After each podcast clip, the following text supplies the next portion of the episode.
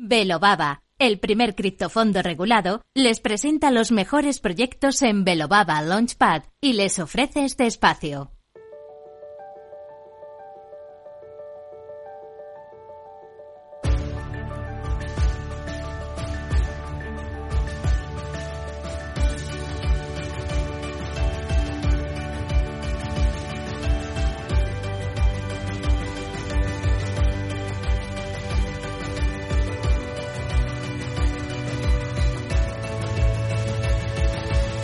En Capital Radio, Cripto Capital, con Sergio Fernández.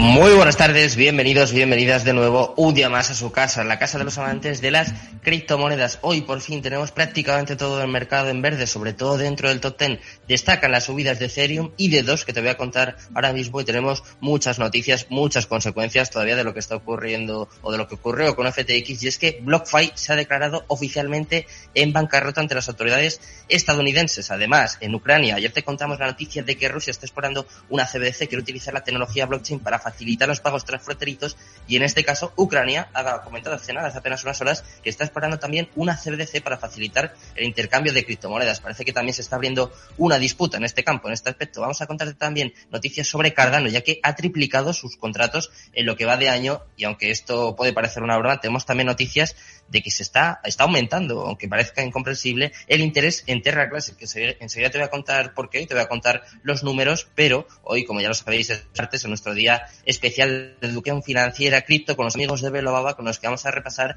toda la actualidad. Te vamos a contar lo que ha ocurrido con FTX, lo que ha ocurrido con BlockFi, si es necesaria o no la regulación y sobre todo eh, cómo puede influir ahora o qué papel puede coger ahora las DeFi, que parece que son un poco la salida o la vía de escape a todo lo que está ocurriendo. Vamos a contártelo enseguida, pero antes vamos a repasar el mercado. Vamos con el minuto de resultado.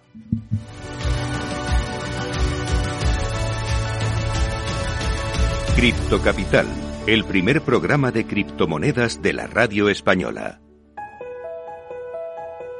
Minuto y resultado, top 10.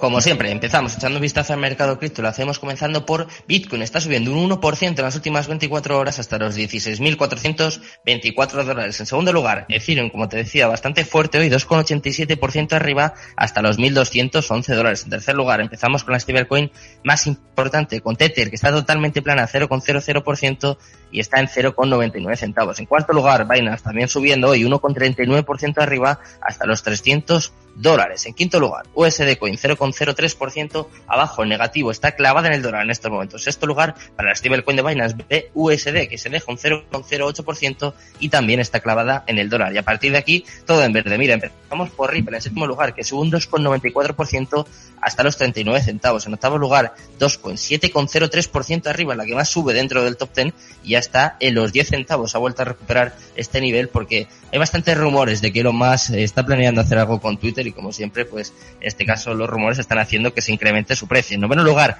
Cardano 0,45% arriba hasta los 30 centavos y cerrando el top 10, un día más vemos a Polygon Matic que sube un 1,09% y está en 83 centavos. Así está el mercado cripto en estos momentos. Vamos a contarte las noticias más relevantes de las últimas horas. Vamos con las cripto noticias.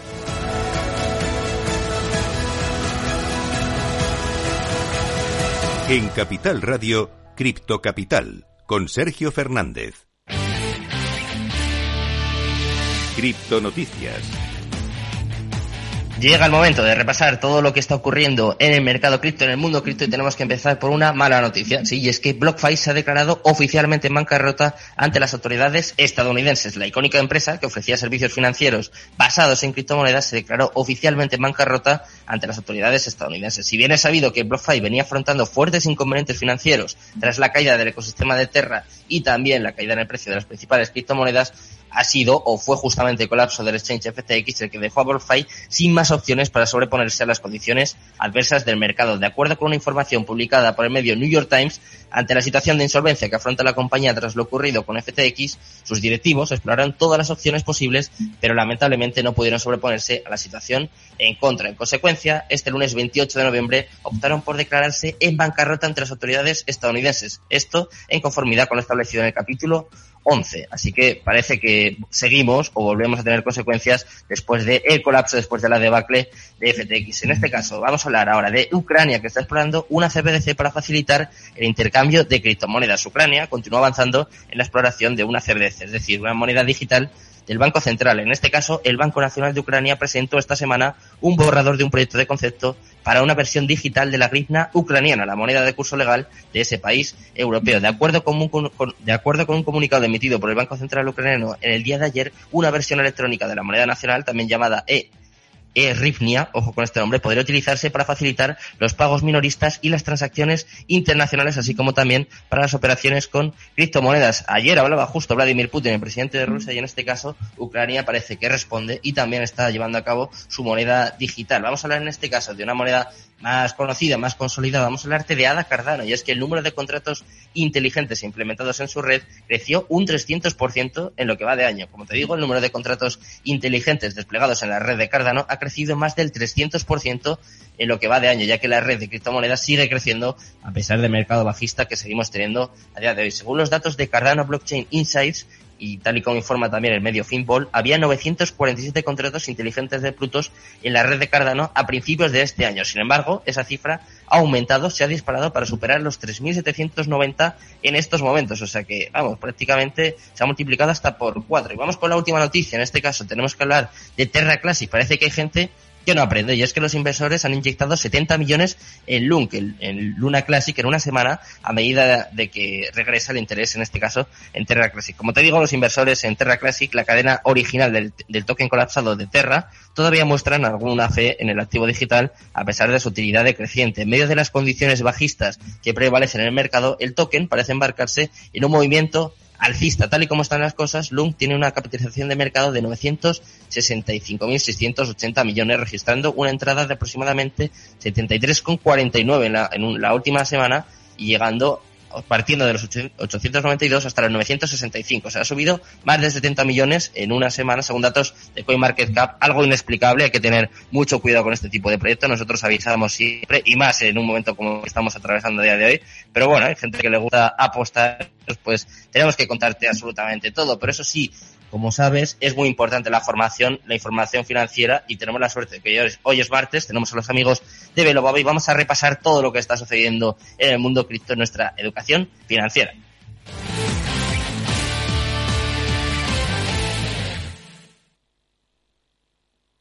Y tal, el primer programa de criptomonedas de la radio española.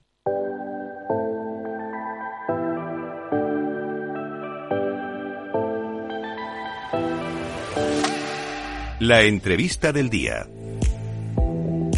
Pues ya estamos por aquí, hoy es martes, hoy es mi día favorito porque es el día en el que aprendo, formo, eh, formo a la gente, eh, me informo yo también y sobre todo me pongo un poco al día, al tanto de lo que está sucediendo en el mundo cripto con los amigos de Belobaba. Yo y además tenemos un estreno, no le conocéis todavía eh, ninguno de ustedes, tenemos a Carlos Gómez, es el CEO de Belobaba y estoy encantado de que esté por aquí conmigo. ¿Qué tal, Carlos? Muy buenas tardes.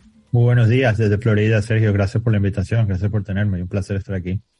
Un placer, desde luego, eh, tenerte por aquí, eh, teneros a vosotros, además, que es muy importante, como decía, la formación y la información. Todavía hay noticias que demuestran pues que eh, hace falta más conocimiento, más educación financiera y hace falta también hablar de lo que está sucediendo. Y si te parece, Carlos, vamos a empezar por lo último, esta bancarrota de BlockFi, que más o menos se podía entrever, se podía intuir, pero que no deja de ser una mala noticia para el mercado, ¿no? No sé qué, qué valoración haces tú. Totalmente. Mira, eh, BlockFi eh, es, una, es una organización de aquí en los Estados Unidos que fue muy, estuvo muy tocada, quedó muy tocada por el colapso de Terra, como se comentó en hmm. el programa. Y digamos que el colapso de FTX eh, durante noviembre, digamos que fue el último clavo en el ataúd, ¿no? Como se dice el dicho. Ahora bien, eh, eh, quiero ser un poco crítico con la industria y decir que este tipo de instituciones eh, requieren cuidado y requieren regulación. ¿Por qué? La gente dice que el, el, fracaso y la caída de BlockFi se debe a FTX. Yo digo, bueno, esa es una de las razones. La, la principal razón, en mi humilde opinión, es la falta de protocolos de gerencia de riesgo. ¿Qué quiero decir con esto? Si tú tienes una organización en la que tú tienes que honrar liquidez a muy corto plazo, tú no debes entrar en operaciones que son, que están bloqueadas a, a largo plazo. Con otras contrapartes. Eso por un lado. Por el otro, cuando lees el, documento del capítulo 11, te das cuenta que la concentración de sus acreedores está concentrado en 10, en 10 organizaciones. A ver, esto es una falta de, de diversificación y esto es 101, esto es text, eh, libro de texto de finanzas. Cuando el, mercado está en alza, pues digamos, eh, cinco o seis amigos se ven muy bien pasando dinero de una billetera a la otra, pero cuando la marea baja, este tipo de operación, este tipo de estrategia te puede eh, hacer muchísimo daño y de efecto lo hizo.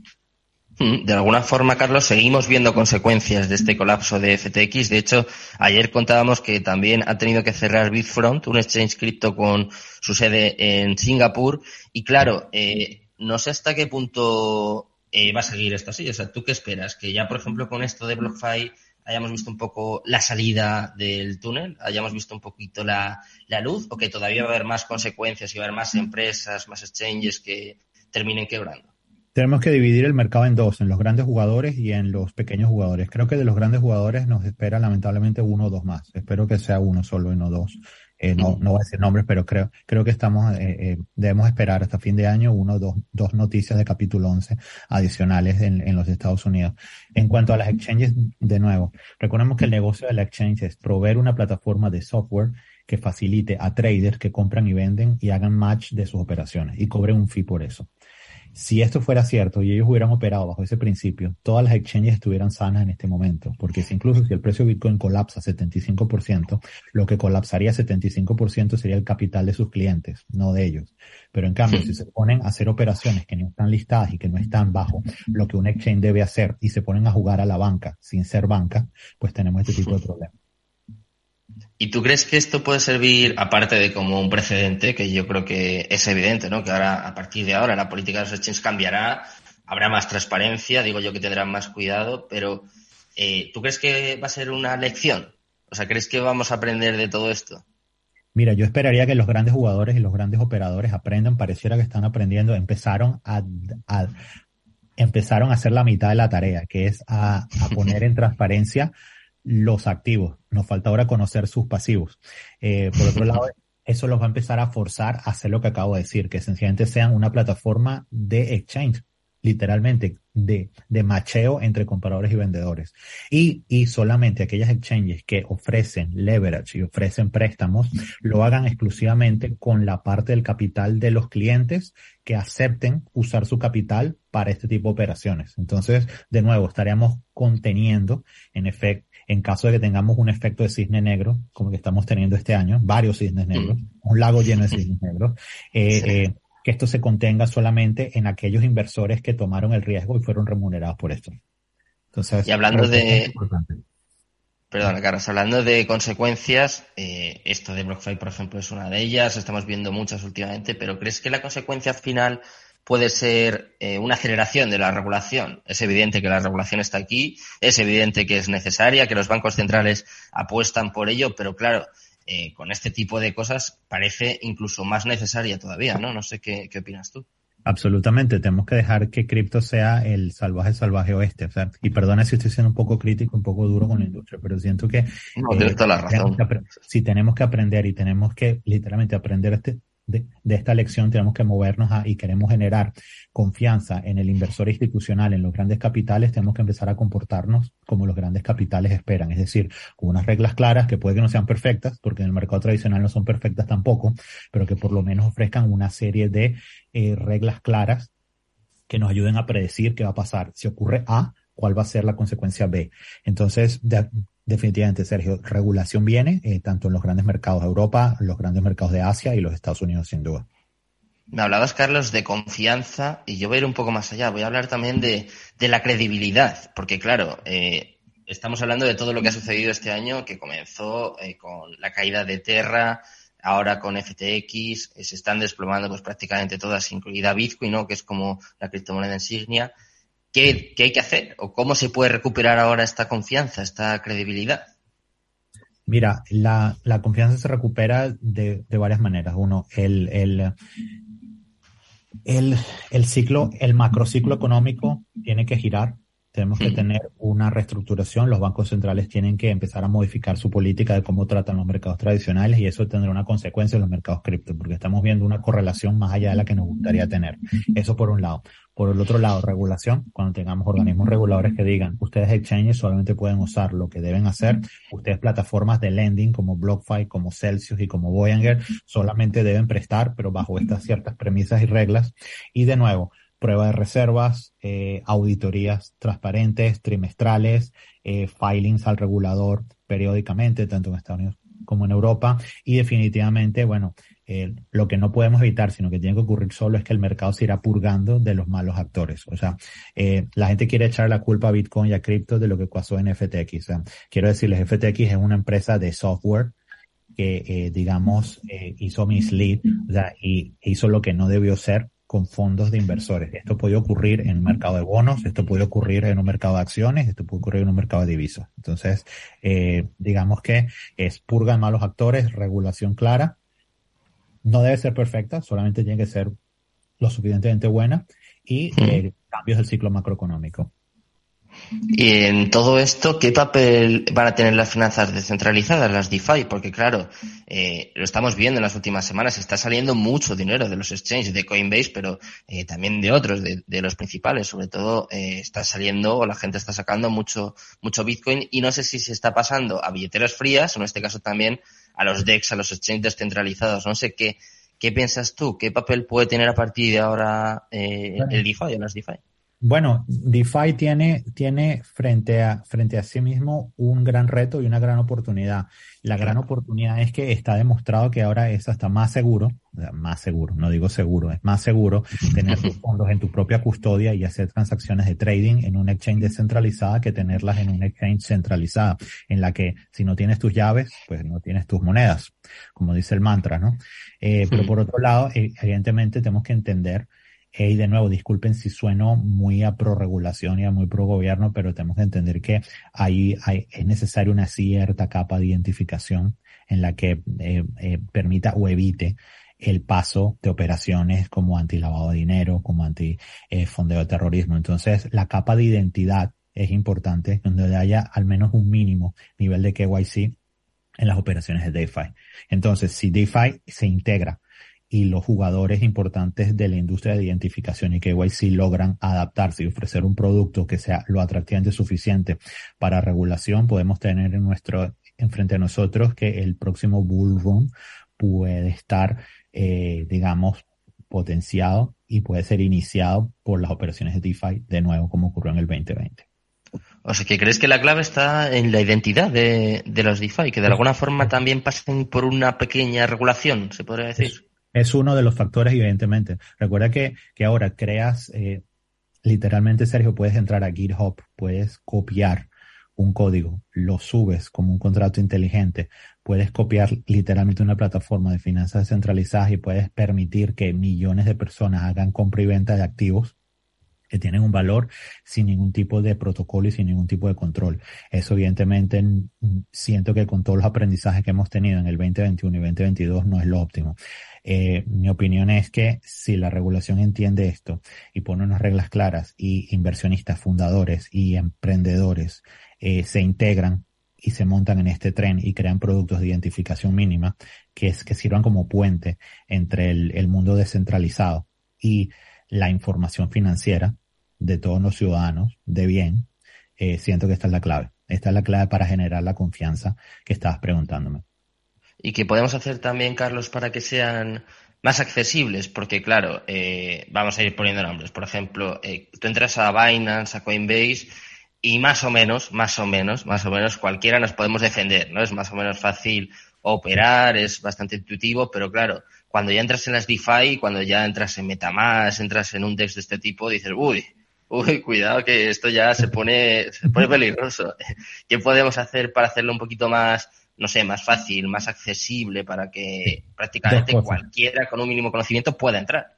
Dos cosas. Uno, como dijiste al principio del programa, incrementar la educación financiera y la educación financiera pasa por que entendamos los criptoactivos, pero además que entendamos y aprendamos a usarlos. Eso por un lado. Y por el otro, al lado en el clavo, la interfase de usuario eh, no son, las interfaces de usuarios de las plataformas DeFi no son amigables. Incluso para nosotros que tenemos tiempo en la industria, a veces decimos, nos llevamos las manos en la cabeza decimos, podría estar más claro.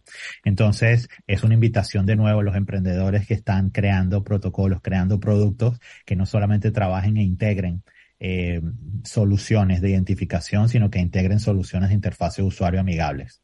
Hmm. Es el dicho, haz la prueba con tus familiares. Si, tu, si, si tus padres, si tus abuelos que nunca han usado esto les parece intuitivo, bueno, diste en el clavo. Si no, no, porque ¿qué es lo que pasa, Sergio? Nosotros en el mundo cripto, en el mundo web 3, eh, creamos una idea, pero nos la presentamos entre, entre nosotros mismos. Entonces todos estamos en web 3 y todos entendemos. Nos damos aplauso entre nosotros, pero lo que no nos damos cuenta es que si queremos que esto sea masivo, tenemos que hacer algo que sea entendido por el resto de la población, no solo por nosotros cinco.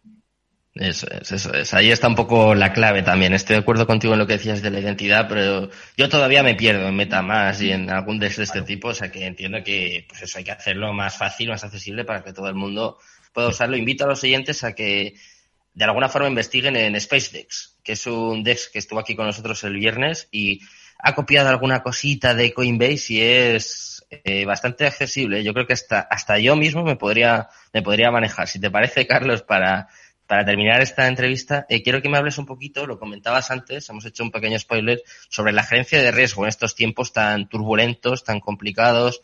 ¿Cómo hay que manejar en este caso? ¿Cómo hay que manejarse? ¿Cómo hay que gestionarlo?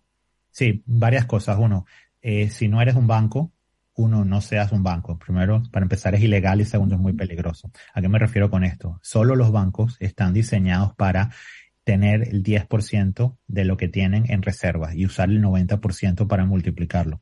¿Qué pasa esto? Porque los bancos son al fin al cabo un agente de los bancos centrales. Y esto está diseñado para que en el caso de una caída, en el caso de insolvencia, el Banco Central inyecte y rescate a los bancos.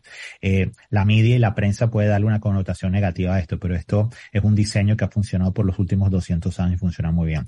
Yo, el primer, primer punto es gerencia de riesgo. Si eres un exchange, no juegues a ser un banco. Si eres un exchange, acepta dinero de tus clientes, haz el KYC, mantenga, ponlos en custodia y solamente facilita el, el, el match entre compradores y vendedores. Si eres una plataforma de préstamos, de nuevo, entra en una regulación o si no hay regulación, por lo menos actúa como si hubiera regulación, porque todos sabemos cuáles son las reglas que debes seguir para poder prestar sin, sin entrar en problemas de insolvencia. Entonces, Primera agencia de riesgo, no juegues a ser lo que no eres. Segundo, eh, leverage. Eh, estamos hablando de uno de los activos, eh, clase de activos más, con mayor potencial, pero con mayor volatilidad que existe. Entonces, si tú a la volatilidad le agregas un apalancamiento de por 10, por 20 o incluso hasta por 100, estás jugando con fuego. No solamente estás jugando con fuego, si no tienes los paliativos para poner stop losses en los momentos, es como prender una fogata y pretender apagarla con un tanque de gasolina. Entonces, eh, digamos que eso es lo que le ha pasado a varios fondos que hoy no están con nosotros, lamentablemente. Y el tercero, fíjate que estoy hablando de cosas que son sentido común. Esto no es mm. eh, ciencia de cohetes. Esto son cosas que son de sentido común y que cualquiera puede usar y puede aplicar en sus finanzas personales. Y el tercero es la diversificación. No pongas todos los huevos en una misma cesta. Si vas a prestar, si vas a hacer operaciones, hay una cosa que es riesgo de contraparte. Primero, haz un análisis, quién es la otra parte, eh, está en capacidad de honrar los compromisos que ha pactado contigo y de repente divide. No tengas un mayor porcentaje de tus activos atachados a una parte que no debes.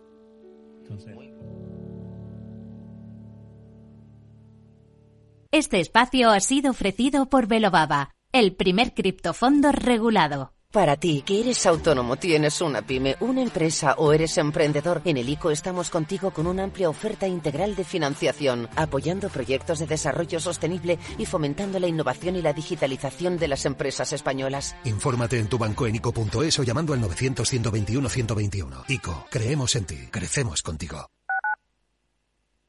¿Eres emprendedor? Encuentra asesoramiento y formación gratuita en materia empresarial, digital y sostenibilidad gracias al proyecto Más Emprendimiento. Infórmate en másemprendimiento.es. Proyecto promovido por la Comunidad de Madrid en colaboración con ATA y CEAGE. Financiado por la Unión Europea Next Generation EU. Plan de recuperación, transformación y resiliencia. Si te gusta el pádel, en Capital Radio tenemos tu espacio. Todos los martes, a partir de las diez y media de la noche, saltamos a la pista para contarte la actualidad del World Paddle Tour, los torneos amateur, las novedades de las marcas y toda la actualidad relacionada con el segundo deporte más practicado de España. Esto es Padel, los martes a las diez y media de la noche en Capital Radio.